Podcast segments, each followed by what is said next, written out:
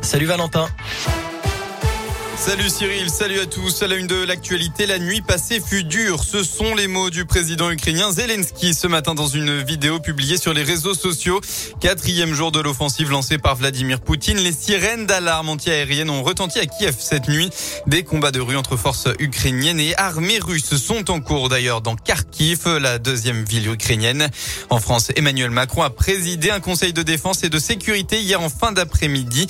Il a décidé de renforcer son soutien à l'Ukraine avec des équipements de défense. En parallèle, c'est aussi un tournant historique. Le chancelier allemand Olaf Scholz a annoncé tout à l'heure que suite à l'invasion de l'Ukraine par la Russie, les dépenses de l'Allemagne dans le secteur de la défense sera augmentées pour parvenir à plus de 2% de son PIB par an.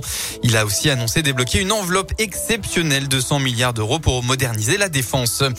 Dans la région, un accident cette nuit dans la Loire. Deux véhicules sont entrés en collision à Firminy peu avant 3 heures du matin.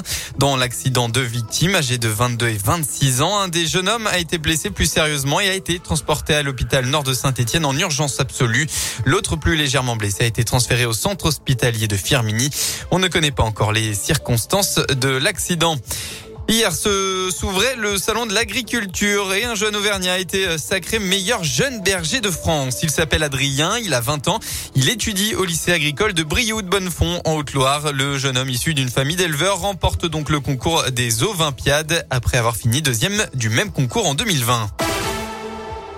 On passe au sport en football de vaillant Stéphanois face à l'ogre parisien. La marche était bien trop haute pour Saint-Etienne hier soir face au PSG. Dans cette 26e journée de Ligue 1, les Verts se sont inclinés au Parc des Princes 3 buts à 1. Denis Bonga a ouvert le score mais c'était sans compter sur ce diable de Kylian Mbappé, auteur d'un doublé puis d'une passe décisive.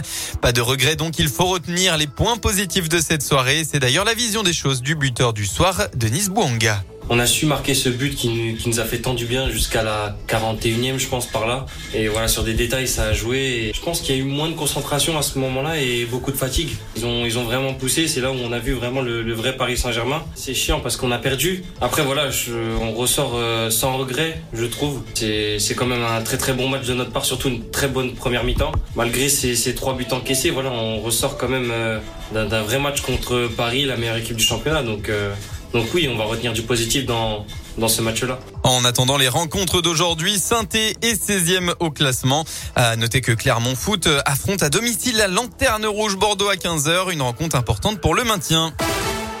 Voilà pour l'essentiel de l'actualité. Eh bien, on passe à la météo dans votre région. Hein. C'est simple, un très beau temps ensoleillé pour votre après-midi avec côté Mercure au maximum de la journée entre 8 et 10 degrés. Merci Valentin.